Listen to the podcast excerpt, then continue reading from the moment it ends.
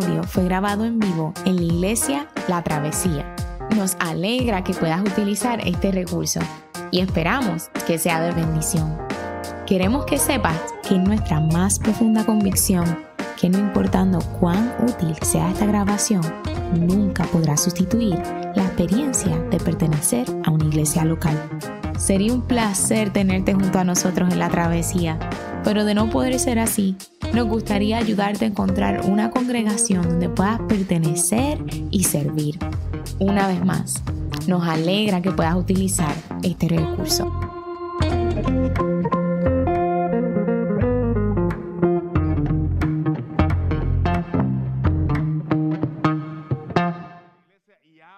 ha sido un pasaje clave que aún denominaciones amadas a nosotros, hermanos nuestros en la fe, toman su nombre de este evento y es la iglesia pentecostal quienes evangelizaron o han sido responsables de la evangelización de casi toda Latinoamérica y Puerto Rico. Y por eso nosotros estamos agradecidos a la iglesia pentecostal. Así que este es un pasaje que es muy, muy importante, ¿ok? Pero nosotros lo vamos a mirar tal vez de una manera un poco diferente, los presbis, así que quiero que presten atención y vean conmigo las cosas que están aquí escritas y evaluemos el pasaje que está frente a nosotros. Quisiera preguntar o quisiera comenzar con la pregunta, este sermón, ¿qué pasó aquí? Si le preguntamos a un hermano que lleva muchos años en el pentecostalismo clásico, nos diría a esta pregunta, mira, allí estaban todos unánimes en ruego y oración. Y desde el cielo, bajo el Espíritu Santo, y desde el cielo bajo el Espíritu Santo. Espíritu Santo lléname. Eh, y sigue por ahí, se pone la cosa buena. Eh, eh, y en efecto, esto es algo, básicamente cuenta lo que ocurrió. Casi, casi que lee el, el, texto. Cuando llegó el día de Pentecostés, nos dice Lucas, estaban todos juntos en un mismo lugar. No dice que están en ruego y oración, pero estaban todos juntos en ese lugar. Y de repente vino del cielo un ruido como el de una violenta ráfaga de viento y llenó toda la casa donde estaban reunidos. Se les aparecieron entonces unas lenguas como de fuego que se repartieron y se posaron sobre cada uno de ellos. Y todos fueron llenos del Espíritu Santo y comenzaron a hablar en diferentes lenguas según el Espíritu les concedía expresarse. Cuando nosotros miramos eh, la narración de Lucas acerca de este evento y miramos las cosas que él nos dice que pasaron allí, que son detalles que se hacen claros. Y hay también otros detalles que no son tan claros que de momento nos damos cuenta que los añadimos nosotros. Y lo primero que nos dice es que el acontecimiento ocurre el día de Pentecostés. Pentecostés es una de tres grandes fiestas judías y si a usted le gusta mirar dónde están esas fiestas en el Antiguo Testamento, se encuentra en el capítulo 23 de Levítico. Dice a partir del día siguiente, al sábado, es decir, a partir del día que traigan la gavilla de la ofrenda mecida, contarán siete semanas completas. En otras palabras, contarán 50 días, incluyendo la mañana siguiente del séptimo sábado. Entonces, presentarán al Señor una ofrenda de grano nuevo. La fiesta de Pentecostés tomaba lugar eh, y tomaba nombre, perdóname, de esos 50 días luego de la Pascua. La gente traía parte de sus frutos cosechados con agradecimiento al Señor por la provisión que Dios había hecho al pueblo de Israel. La fiesta tomaba en tiempos de Jesús o tiempos de los discípulos, tomaba lugar en Jerusalén y una gran cantidad de judíos de muchas regiones de la tierra conocida en ese momento asistían a Jerusalén a dar gracias al Señor y adorarle en el templo durante esta importante fiesta, una de las tres grandes fiestas del pueblo de Israel. Y un detalle importante es que la fecha de Pentecostés también es la fecha en que se dio la ley en el monte Sinaí. Si usted recuerda, fue 50 días luego de los israelitas caminar en el desierto donde el Señor desciende con poder sobre el monte de Sinaí y ahí se da la ley en ese momento, digamos, de, estruendo, de fuego allá en el monte Sinaí. Pero todavía nosotros no vamos a comenzar a interpretar, sino que vamos a seguir observando antes de ver qué significan estas cosas que pasaron allí. Y lo primero que nos dice el, eh, Lucas es que había un grupo de cristianos. No sabemos si estaban orando, hay otros versos en donde aparecen orando, aquí no sabemos si estaban orando. Sabemos que estaban juntos, no sabemos si eran 120 o no, en otros lugares de hecho, se mencionan 120 orando, pero aquí no se mencionan. Y están juntos en una casa. ¿Qué pasó aquí? Suceden cuatro cosas, mis hermanos. La primera, vamos a hablar desde el momento y de aquellos que experimentaron el evento desde adentro. Dice la primera, vino algo. No sabemos qué fue. Algo del cielo haciendo un ruido como como el de una ráfaga violenta. No nos dice que fue una ráfaga violenta, nos dice, esta es la mejor manera de nosotros describirlo.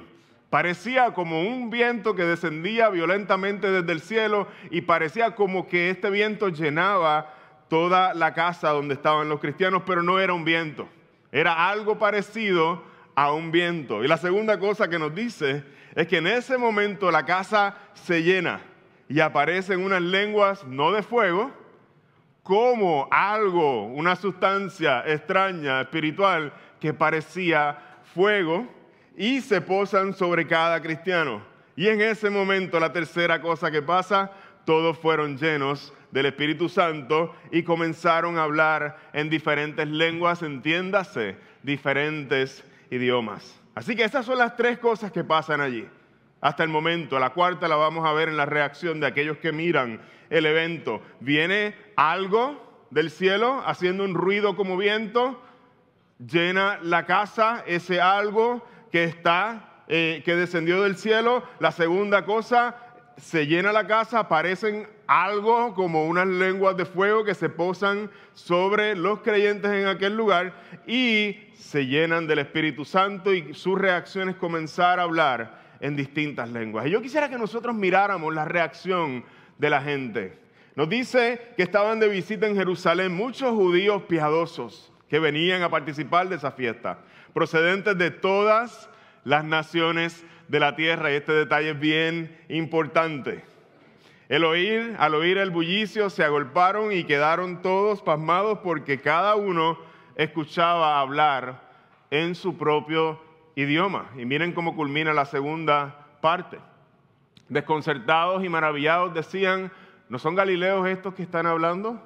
¿Cómo es que cada uno de nosotros los oye hablar en su lengua materna? Y tercera parte, partos, medos y elamitas, habitantes de Mesopotamia, de Judea, de Capadocia, del Ponto, de Asia, de Frigia, de Panfilia, de Egipto y de las regiones de Libia cercanas a Sirene, visitantes llegados de Roma, judíos, prosélitos, cretenses y árabes, y miren lo que tienen todos en común Vuelve a repetirlo. Todos por igual los oímos proclamar en nuestra propia lengua las maravillas de Dios. Tres veces se dice lo mismo. Hay algo que queda de manera evidente para aquellas personas que presenciaron aquel evento que no es una interpretación, sino un hecho que quedó documentado. Tres veces lo repiten porque era tan impresionante que nadie podía hacer sentido de ello. Y es que cada persona escuchaba a los cristianos, galileos en este caso, proclamar las maravillas de Dios en su lengua materna. Y cuando tú experimentas algo así, cuando tú no tienes idea de lo que está pasando. Acaba de oírse un viento, acabas de ver lenguas de fuego por encima de una persona, el viento llena la casa, esta gente empiezan, son galileos y empiezan a hablar en distintos idiomas. Es como si nos metiéramos aquí a un barrio y de momento toda la gente turista que vienen del crucero los empiezan a escuchar hablar como si hablaran en sus propios idiomas. ¿Cómo explicamos eso? Y es exactamente lo que la gente pregunta y es la mejor pregunta que podemos hacer luego de haber visto algo como esto. Y es la segunda pregunta del sermón. Desconcertados y perplejos se preguntaban, ¿qué quiere decir esto? Ya sabemos qué pasó, no interpretamos, ahora nos toca empezar a desenvolver qué quiere decir esto. ¿Qué pasó aquí? Ya lo sabemos. Ahora, ¿entendemos lo que pasó aquí? Entendemos las implicaciones que tiene para nosotros hoy día aquí en Puerto Rico, dos mil años después. Eso es lo que vamos a empezar a desempacar poco a poco en este sermón. ¿Qué quiere decir esto? Es la pregunta más apropiada cuando los seres humanos experimentan o son parte de un evento inexplicable. Necesitan hacer sentido de eso. Nadie tiene idea de lo que está pasando allí. Es un evento sobrenatural ocurriendo frente a ellos y lo más apropiado ante un evento como este es quedar, como dice el verso 7, en sus boletines desconcertados y maravillados. La pregunta de ellos es también la nuestra y con la que vamos a trabajar en esta mañana. ¿Qué quiere decir esto? Es el segundo punto del sermón en esta mañana. El verso 13 nos dice que la reacción de todo el mundo no fue la misma. Unas personas preguntaron qué quiere decir esto y otras ante el mismo milagro, eh, digamos, eh, que está pasando frente a todos, tienen otra pregunta y dicen, otros se burlaban y decían, lo que pasa es que están borrachos. Y el movimiento que Pedro hace es súper interesante, ustedes no lo tienen en sus boletines, este, porque de alguna forma, ¿verdad? No, no, no salió ahí no sé por qué. El movimiento que Pedro hace, si usted tiene el app en su Biblia, lo puede seguir en Hechos capítulo 2, versos desde el 14 en adelante. Es interesante, Pedro primero señala lo absurdo del comentario de la gente. Le dice, gente, ¿really? ¿Ustedes están queriendo decir que todas estas familias aquí reunidas están borrachas a las 9 de la mañana? ¿Really? Esa, esa es su mejor manera de hacer sentido de la realidad que ustedes están presenciando. Y luego hace un movimiento que es bien importante para los cristianos. Y es bien importante para ustedes que confiesan a Jesús como Salvador empezar a entender cómo hacer estos movimientos. Y Él se va a mover hacia el Antiguo Testamento. Mis hermanos, es bien importante que ustedes entiendan de que no hay una distinción, un corte, digamos, que hace, crea una discontinuidad y una separación entre el Antiguo y el Nuevo Testamento. El Antiguo y el Nuevo Testamento son una historia coherente todo lo que se promete en uno empieza a tomar cumplimiento en el segundo. Cuando miramos la introducción la semana, hace dos semanas atrás, el libro de Hechos nos está hablando de las cosas que tomaron cumplimiento entre nosotros, refiriéndose a la primera generación de cristianos. Cuando leemos, estamos leyendo el cumplimiento de cosas prometidas en el Antiguo Testamento y es bien importante. ¿Por qué? Por lo menos una razón es importante, porque va a darle solidez al fundamento de nuestra fe. Porque lo que nosotros creemos no está desligado de una historia mucho más grande y mucho más antigua. Y ese elemento profético de predecir las cosas cientos de años antes hace que lo que nosotros creamos no sea una locura. Como decía en el primer sermón, para ser creyente no hay que apagarse el cerebro ni quitárselo. Al revés, hay que ponérselo y escudriñar y mirar y tomar en serio todas las cosas que Isaías dijo, las cosas que dijo el profeta Joel, las cosas que dijo el profeta Jeremías, las cosas que dijeron todos los antiguos y decir, ¿realmente toman cumplimiento en el Nuevo Testamento? ¿Realmente podemos decir que Jesús cumple esas cosas? Y ahí nos ponemos nuestro cerebro y somos intencionales en investigar toda la evidencia que la palabra del Señor nos presenta. Y esto es lo que hace el, apóstol Pedro. Se para frente a todos ellos y les está diciendo, lo primero, en el verso 17, lo que ustedes están viendo es algo que ya había sido anunciado. Adiós. Teófilo, se me fue el sermón anterior. Lo que ustedes están viendo es algo que ya estaba anunciado por el profeta Joel. Y miren lo que dice el profeta Joel cientos de años antes. Sucederá que en los últimos días, dice Dios, derramaré mi espíritu sobre todo el género humano. Los hijos y las hijas de ustedes profetizarán, tendrán visiones los jóvenes y sueños los ancianos. En estos días derramaré mi espíritu aún sobre mis siervos y siervas y profetizarán. La pregunta vuelve, ¿qué quiere decir esto? Mis hermanos en arroz y habichuela. Lo que les está diciendo Pedro a toda la multitud que está enfrente de ellos es que frente a ustedes se está inaugurando una nueva era. Una nueva era que estaba profetizada desde hace mucho tiempo, un momento especial en la historia de Dios en la que Él iba a derramar su espíritu sobre las personas. En el momento en que Pedro dice esto a los creyentes, han habido 400 años de silencio. ¿A qué me refiero con eso? No ha habido un profeta por los últimos 400 años en el pueblo de Israel. Y en este momento donde se inaugura la nueva era, Pedro le está diciendo, la marca de esta nueva era es que no solamente los profetas van a anunciar las maravillas de Dios, aquí en este mover nuevo del Espíritu, sus hijas, sus hijos, Él va a derramar su Espíritu no sobre un profeta para que traiga las palabras de Dios, va a derramar su Espíritu y todo su pueblo va a ejercer el don profético y va a anunciar las maravillas de Dios con poder. Ya no depende el pueblo de la voz de un profeta, las palabras de Dios van a estar proclamadas en, por la gente, por el pueblo, por la gente sencilla del pueblo de Dios. Ha habido un silencio, como decía, de Dios de manera profética por 400 años y en estos últimos días se inicia una nueva una nueva era en la, que, en la que los cristianos y aquellas personas que reciben al Espíritu Santo van a comenzar a proclamar las maravillas de Dios. Dios va a derramar su Espíritu de tal manera que todos los creyentes van a profetizar y van a proclamar la palabra de Dios. Todos van a ser empoderados para proclamar las maravillas de Dios frente a todos los demás pueblos de la tierra.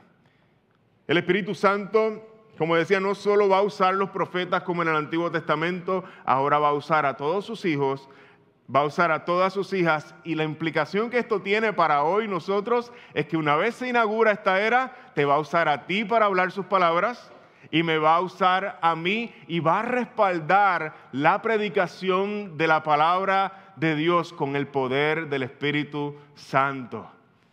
¿Qué es lo que está pasando en esta nueva era? Quienes anuncian el Evangelio Aquellos pies hermosos que van anunciando el Evangelio van respaldados del poder del Espíritu Santo de la misma forma que en el Antiguo Testamento iban respaldados los profetas cuando hablaban de parte del Señor. No cuando decimos un disparate, así te dice el Señor, y empezamos a inventarnos cualquier bobería.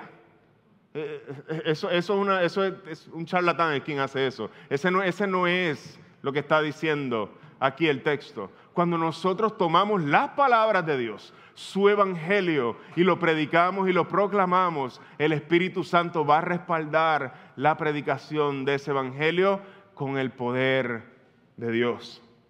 Y eso es lo que nos está diciendo aquí. ¿Qué quiere decir esto? ¿Qué implicaciones tiene para mí esto? Que en tu trabajo tú puedes tener seguridad. Que cuando tú compartes el Evangelio, tú vives en la nueva era donde el Espíritu Santo está utilizando tus palabras, está preparando el corazón del que va a escuchar, está preparando tu corazón cuando vas a hablar y va a hacer su obra por medio de la predicación del Evangelio, porque decía Pablo, a Dios le plació salvar al mundo por medio de la locura de la predicación. Y es una locura que cuando tú hables las palabras de Dios y las prediques, alguien experimente salvación.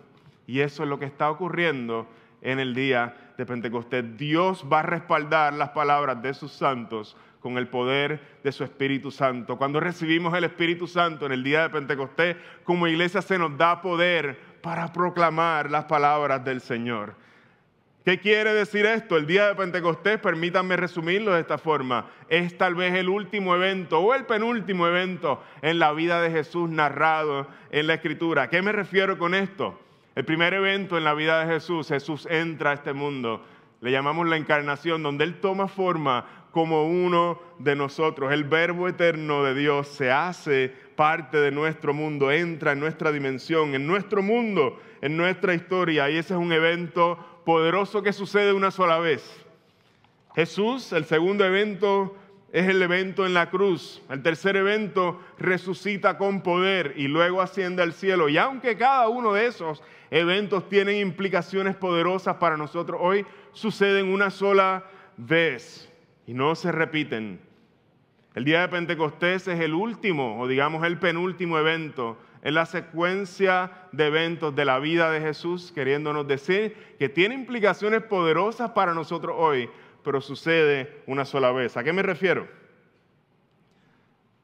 Jesús en Juan, cuando se despide de sus discípulos, les dice, pero les digo la verdad, les conviene que me vaya porque si no lo hago, el consolador no vendrá a ustedes. En cambio, si me voy, se lo enviaré a ustedes. Y cuando Él venga, convencerá al mundo de su error en cuanto al pecado, la justicia y al juicio.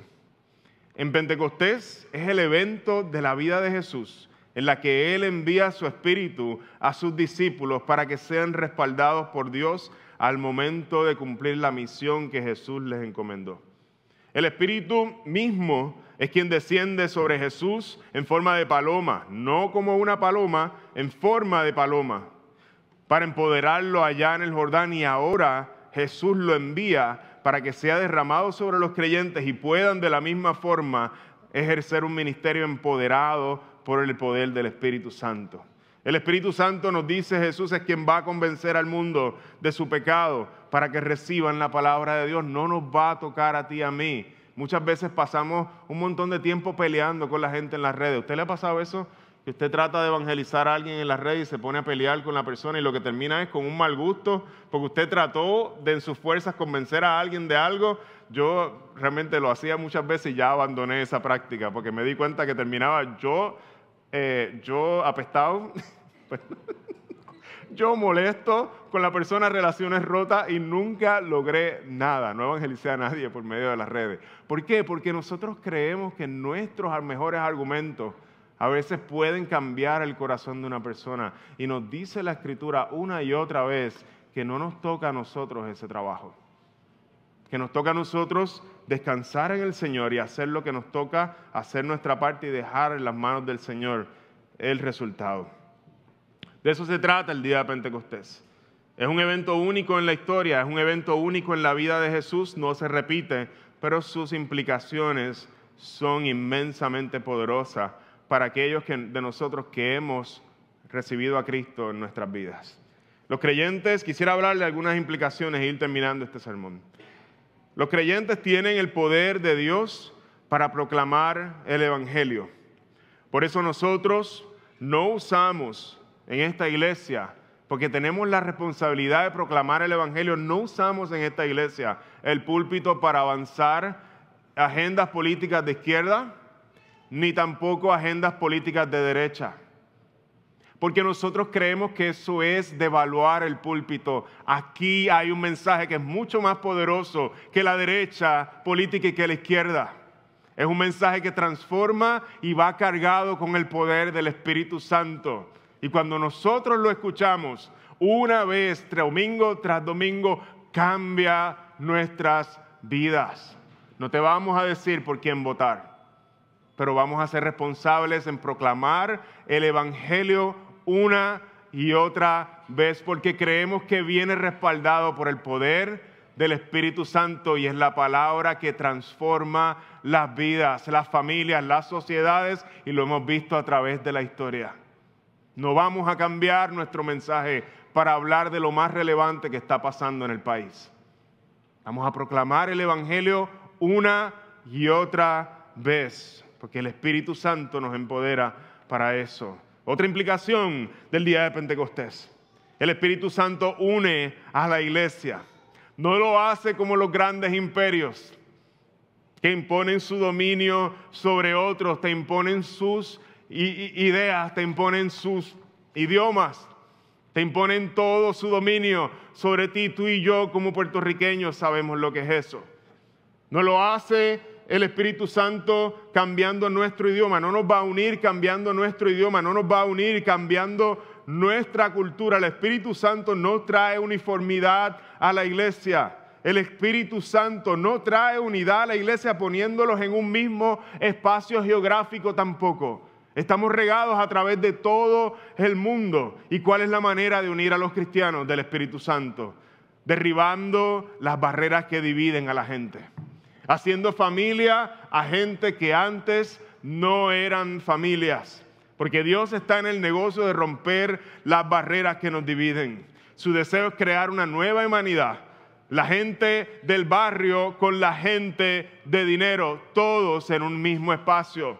Se vuelven familia. La gente de distintos países, de Brasil, República Dominicana, Puerto Rico, nos volvemos familia y nos amamos como familia, a pesar de nuestras diferencias. La gente de la escuela pública, la gente de colegio, se vuelven familia por el Espíritu Santo, la gente blanca, la gente negra, la gente que le gusta el merengue y a la gente que le gusta la música clásica, se vuelven familia en la iglesia y aún a la gente que le gusta el reggaetón también los presbis, los pentecostales, los bautistas, los metodistas, todos estamos unidos como una familia en Cristo. La gente que va al equipo de Bayamón y la gente que va al equipo de San Germán, estamos juntos en familia, obviamente, unos con más excelencia que otros.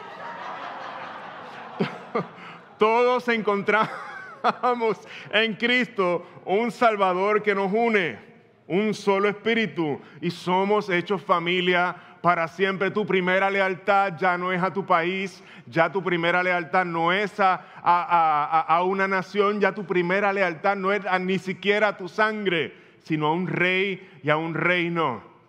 Y se vuelve familia toda la gente que son parte de ese reino aunque ni siquiera hablen tu idioma, los ve y ah, ese es cristiano, y lo ve y ya tú te sientes como familia con aquella persona. El Espíritu Santo tiene el poder de salvar y unir a gente que no tiene nada en común. Miren lo que ocurre aquí.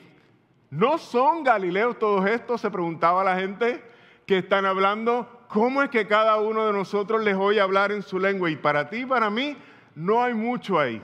Pero para alguien del tiempo, conoce a los galileos.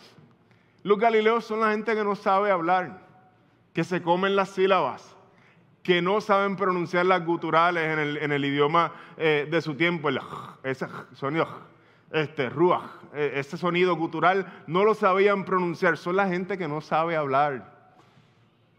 Cualquier, ¿verdad? se comen las R. Este, todos están diciéndonos, esta gente son los que están, los que Dios está usando para proclamar el Evangelio de manera tan maravillosa a la gente internacional que se está dando cita en Jerusalén. No usó a, los sacerdotes, no usó a los escribas, no usó a la gente inteligente del tiempo con educación de seminario. Y eso es parte de lo que se está dando aquí en, el, en, Pentecostés. Dios no está eligiendo a la gente con roles eh, importantes dentro de su pueblo, está escogiendo y está diciendo, yo voy a usar y voy a profetizar por medio de los que nadie usaría. Por medio de la gente común, Dios va a respaldar su evangelio por medio de la proclamación de esa palabra de la gente común. El libro de los Hechos nos recuerda que tú y yo somos iglesia, somos gente ordinaria respaldada por Dios cuando hablamos el Evangelio. Los galileos tenían una reputación de ser la gente inculta. Como les decía, su acento era incómodo, a gente no le gustaba y había un montón de prejuicios de ellos. ¿Saldrá algo bueno de Nazaret? Eso quedaba en Galilea. Por eso la reacción de asombro y se burlan muchos de ellos, de ellos, diciendo, esa gente lo que están es borracho. Esta es la gente que Dios utiliza para anunciar sus maravillas y para derribar nuestros prejuicios. En la torre de Babel, aquel momento los seres humanos se elevan y se unen con una agenda en común.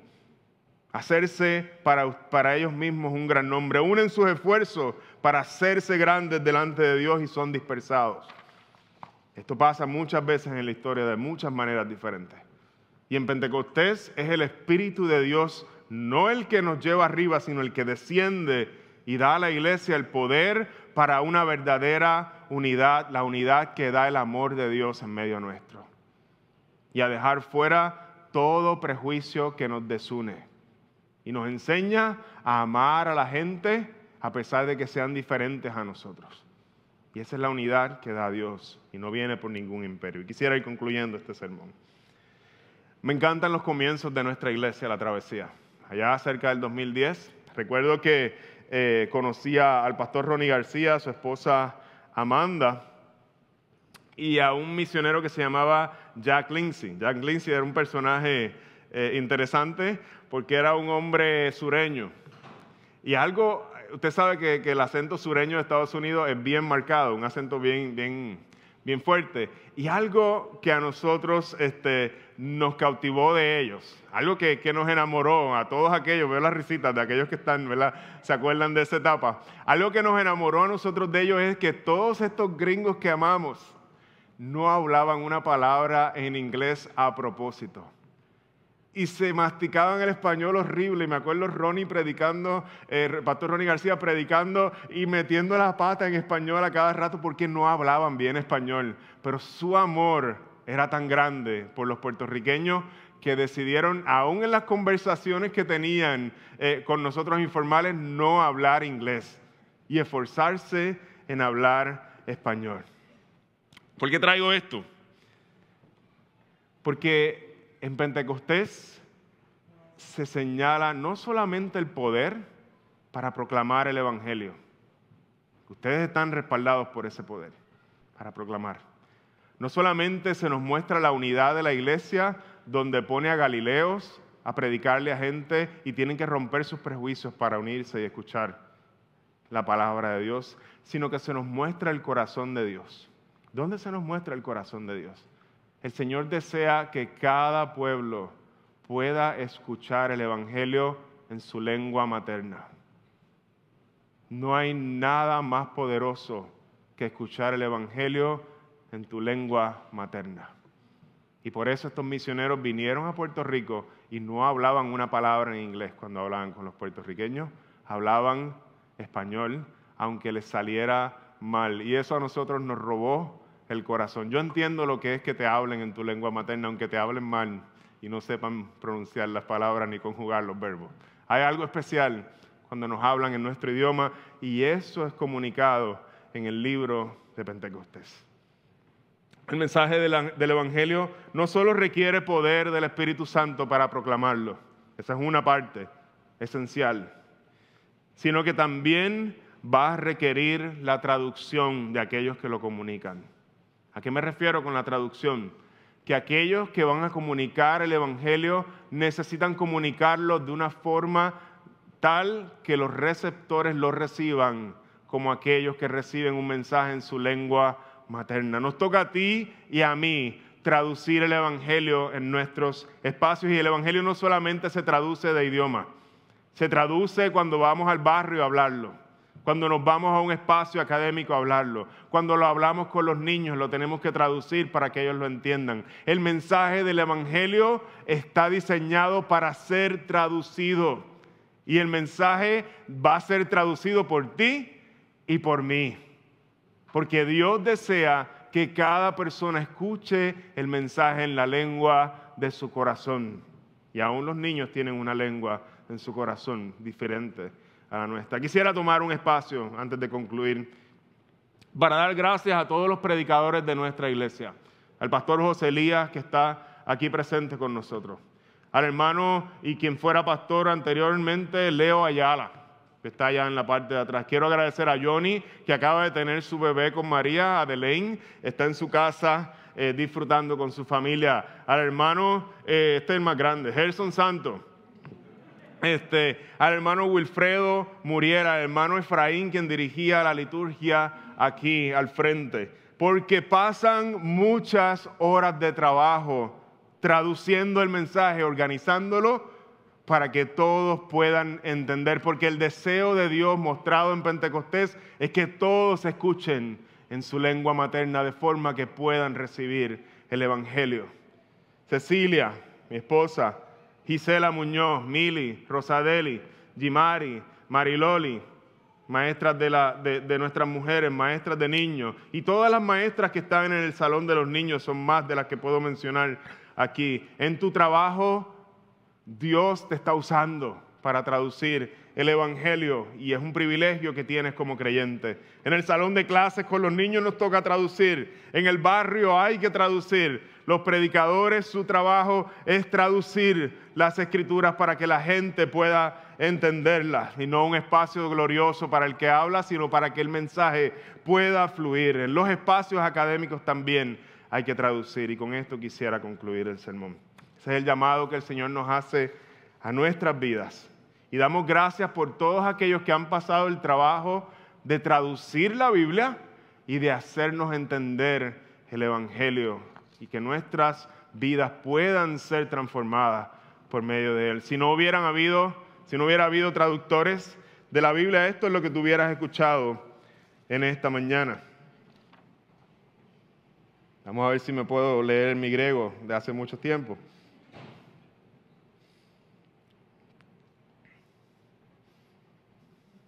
Kai labón arton